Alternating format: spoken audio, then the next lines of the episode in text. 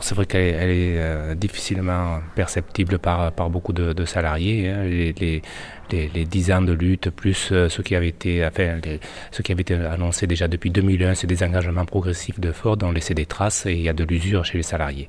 Après maintenant, euh, aujourd'hui, sur les 850 salariés qui, travaillent encore à l'usine, il y en a une, moitié qui, serait intéressée pour des raisons personnelles et parce qu'ils en ont marre à partir ou en retraite ou parce qu'ils ont trouvé quelque chose à côté.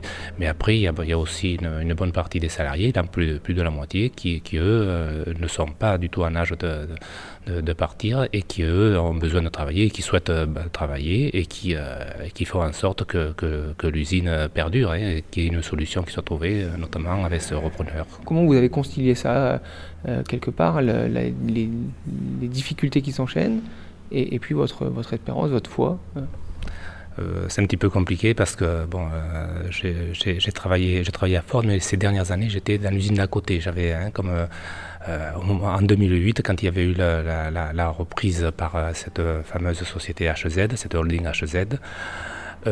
comme physiquement je travaillais dans l'usine à côté, HZ n'avait racheté que cette usine Ford.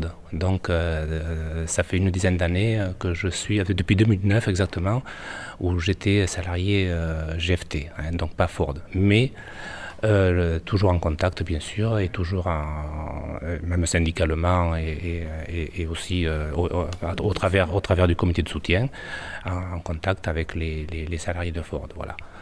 Bien sûr que ça travaille, ça travaille, parce qu'un homme sans travail, c'est un homme qui manque quelque chose. Hein.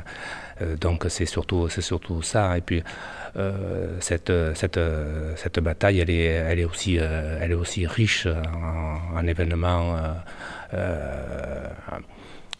avec, avec cette lutte la façon dont on côtoie aussi les, les, les, collègues qui, qui, eux, sont en plein dedans, euh, c'est, euh, on, ne reste pas insensible, quoi. Et ça, et, euh, et on ne sort pas indemne non plus. Hein. C'est euh, quand on voit des, copains qui souffrent parce qu'ils ont perdu le lendemain, quand ils savent pas de quoi ça va être fait l'avenir, c'est c'est difficile, quoi. Hein. On a toujours le tort de, parler des 850 salariés qui sont concernés, mais il faut savoir qu'un emploi industriel c'est trois salariés à côté, hein. donc il faut multiplier par trois. Donc aujourd'hui ça fait euh, presque pas, loin de 3000 salariés qui, euh, disparaîtraient euh, si l'usine part. Si, l'usine ferme. Avec les sous-traitants et les, les emplois induits les dans la région Les emplois induits, les sous-traitants, ne serait-ce actuellement, il y a une, société de restauration, il y a, des sous-traitants qui viennent, qui, il y avait des contrats, les, les, déchets, etc. Plus tout ce qui est après induit dans, dans, les communes. Hein. Il y a eu 4200 salariés il y a, il y a une vingtaine d'années. Hein. Euh, sur, les, sur les 530 communes qu'il y a en Gironde, il n'y en avait pas une seule qui n'avait pas de salariés Ford. C'est dire comment euh, l'emploi industriel irrigue la vie économique de toute une région.